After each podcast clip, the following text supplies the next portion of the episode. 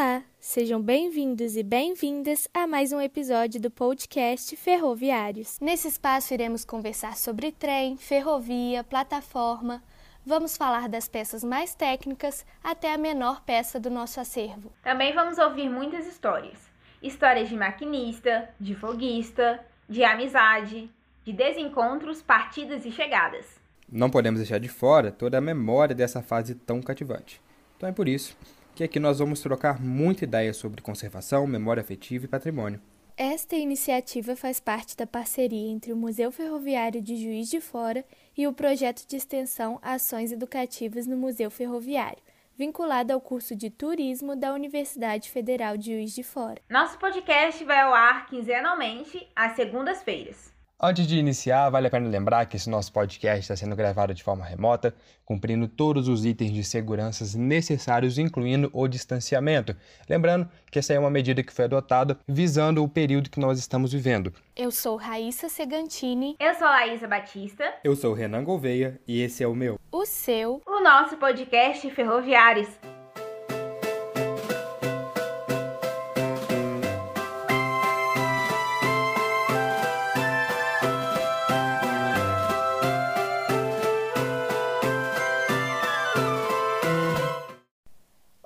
Ouvintes do podcast Ferroviários.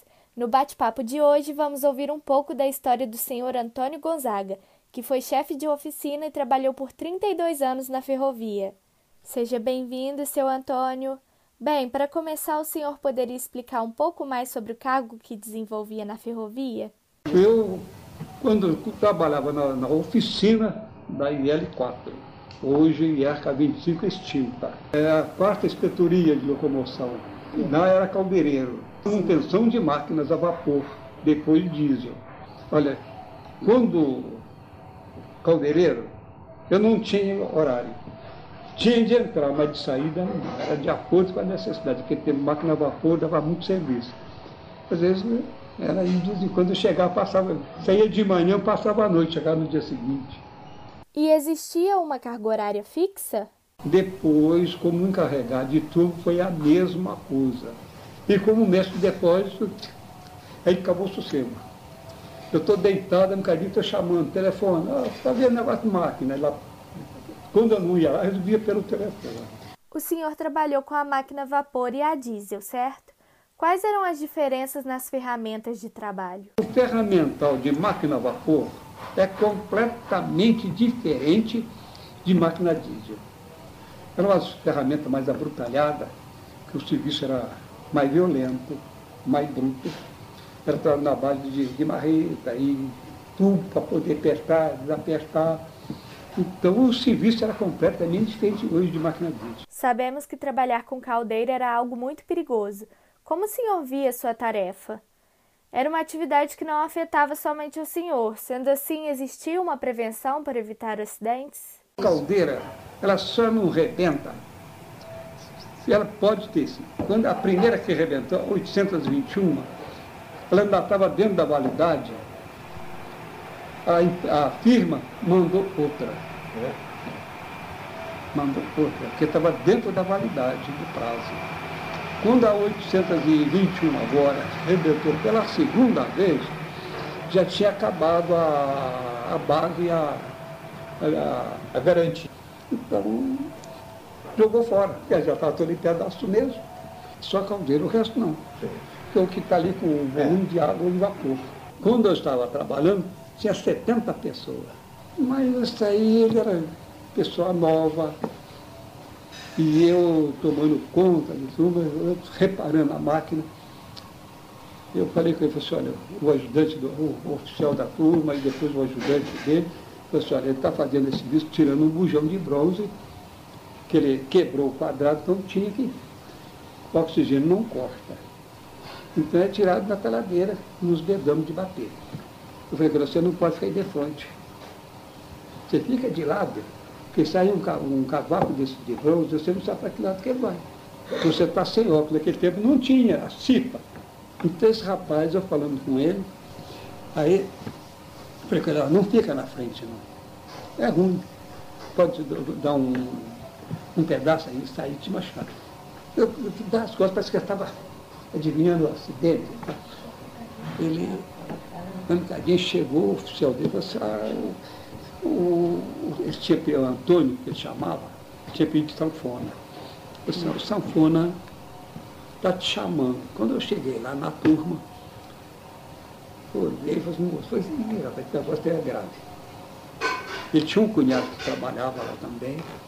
Eu falei, chamei o cunhado dele, falei assim, ó, eu tenho uma, uma ligeira desconfiança, não vou afirmar, que o teu, teu cunhado vazou à vista com cavaco de bronze. Se apavorou. Eu disse, não, mas isso aí é coisa normal, acidente, mas não um acidente grave desse. E de fato foi, vazou a vista dele, ele não fez, foi ter botado um pulo de vidro. Existia possibilidade de crescimento de cargo ou troca de função dentro da ferrovia? Graxeiro, foguista, maquinista com concurso. Ele tem aí cinco anos de serviço. Ele trabalha, gosta do serviço, faz o serviço certo. Então ele é convidado a fazer um concurso para maquinista. Aí ele vai fazer o concurso para maquinista. Faz o concurso, é aprovado, mas no momento não tem a vaga aplicada direto, ele fica aguardando. Naquela época, não era necessário um determinado grau de qualidade para se trabalhar na ferrovia. Vamos ouvir um trecho da entrevista com a então diretora do Museu Ferroviário, Ana Maria. Olha, nós tivemos, dentro da oficina, eu cansei, colegas que, assinar o lerite deles era um problema a gente brincava com eles, eles começavam a assinar o lerite, a gente chegava, ah, eu tenho que postar outra vez. Eu tinha maquinista de primeira classe, ele para receber o pagamento dele tinha Pedro. No entanto, tinha muita intuição para o trabalho. De primeira né? classe e trens importantes. Isso a gente já teve essa informação para trabalhar no, no seletivo e o próprio agente da estação também para operar o telégrafo. É. É, nós fizemos uma entrevista com, com o senhor Jairo, não sei se o senhor conhece na Juiz de Fora? de Fora. É muito pouco, Já né?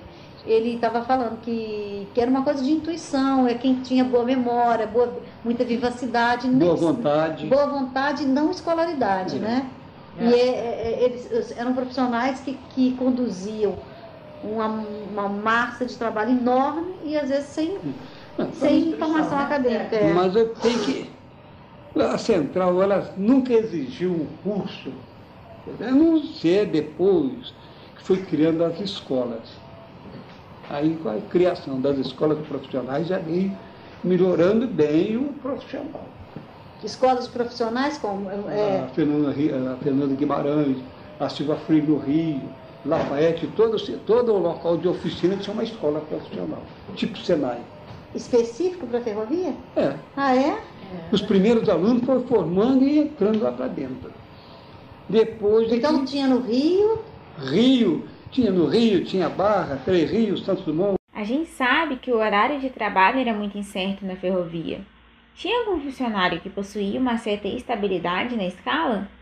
Porque o único maquinista que tinha uma, uma, um privilégio era que trabalhava nos rápidos noturnos. Viajava menos horas e mantinha aquele dia. Aqui no nosso caso, assim, ele saía ele saía de Enil para Lafayette. Ele saía daqui duas horas, quando era seis horas, ele chegava em Lafayette. Duas horas, quando era três, cinco e meia, mais ou menos, estava chegando em Lafayette. Bom, como o serviço era um trem rápido, ele já cansava menos. Então ele voltava de, de R2. Chegar aqui depois, três, duas horas da tarde. Que eu, era uma máquina, um trem mais leve, máquina melhor, e mais velocidade, então eles tinham essa.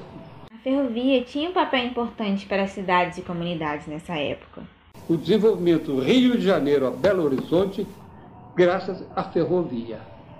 Porque a União Indústria era, era a rodovia, não a ferrovia, uhum. então já era mais lento, carga mais, mais leve, era demorado e o trem transportava maior volume, comendo com pouco tempo, talvez até o mesmo tempo, mas com mais volume de transporte. Se quiser, era maluco. Inclusive, Santos Dumont cresceu pela ferrovia. Durante esses 32 anos como ferroviário, o senhor vivenciou algum fato marcante? Mas a minha história marcante foi quando eu, de, de, De nada, ser um encarregado de uma turma, comandando uma turma de 70 homens, e no fim, na época de aposentado, fui, eu arrependi de ter pegado o cargo de chefe geral da oficina. Eu arrependi de ter pego. Pensando no funcionamento da máquina, quais eram os combustíveis utilizados nesse período? É, cara, carvão, depois com o racionamento do carvão passou a lenha, depois de lenha, o óleo combustível. Aí essas transformações de máquina para lenha, e para combustível, eu mesmo ajudei a fazer muita transformação de máquina. Senhor Antônio, me fala uma coisa, por gentileza. Em algum momento aí da carreira de trabalho do senhor, o senhor teve alguma frustração ou falta de liberdade para exercer alguma função? O chefe-geral do departamento mecânico da Central do Brasil, por sinal, um engenheiro fora do sério, Aldo Mazili. Então nós fomos, reunimos encarregados, isso em 60 fomos encarregados lá e conversamos com ele. Ele falou assim, olha, a, é, a transformação é grande, mas nós não podemos dispensar porque a assistência social não permite. O que, que vocês podem fazer aqui nesse depósito? Eu falei, doutor, acontece o seguinte. Então, entre os encarregados todos, eu perguntei, falei, olha, acontece, nós podemos fazer sim. Mas depende da sua determinação. O que o senhor mandar, nós vamos tentar fazer. Foi só isso que eu estou querendo, porque ele gostava muito desse depósito. A transformação desse depósito para diesel, graças a ele. Por isso que eu não quero entrar muito em detalhe, porque eu tive muita, muita mágoa com muito engenheiro na época que passou a gente. Muita briga, muito atrito. Eu era contra o mando. Contra o mando. Contra o diesel não, porque nós temos que evoluir. A evolução é isso. Começou na carvão, depois veio a lenha, depois veio a óleo, chegou a quer dizer, mais suave o trabalho, tanto na manutenção como maquinista. Quer dizer, tudo favorece.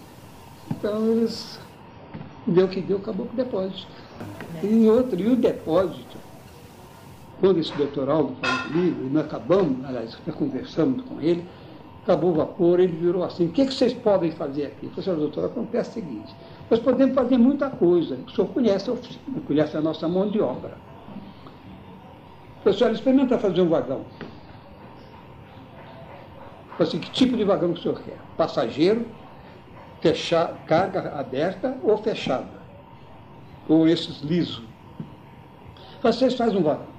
Então nós fizemos um vagão, o SL, antigo SL, fechado. Então compramos a parte de acessório e roda. Sim, o resto tudo feito aqui. Ele falou assim, olha, eu não vou mandar material, mas você deve ter material, faz um, um vagão. Então eu vou fazer, eu fiz o vagão para ele. Aí ele falou assim, olha, tá bom. Então nessa, justamente em 62, houve uma exposição no Rio, na central, de todos feitos na central. Então esse vagão foi. Conforme de Belo Horizonte fazia os vagões de passageiro, ou ali Valência fazia também diversas oficinas apresentaram o serviço. Nós aqui apresentamos esse vagão e mais dois tipos, um de, de lastro e outro para emenda de trilho. Os trilhos emendados com o rolete no meio, para ir soldando o trilho e ele carregando.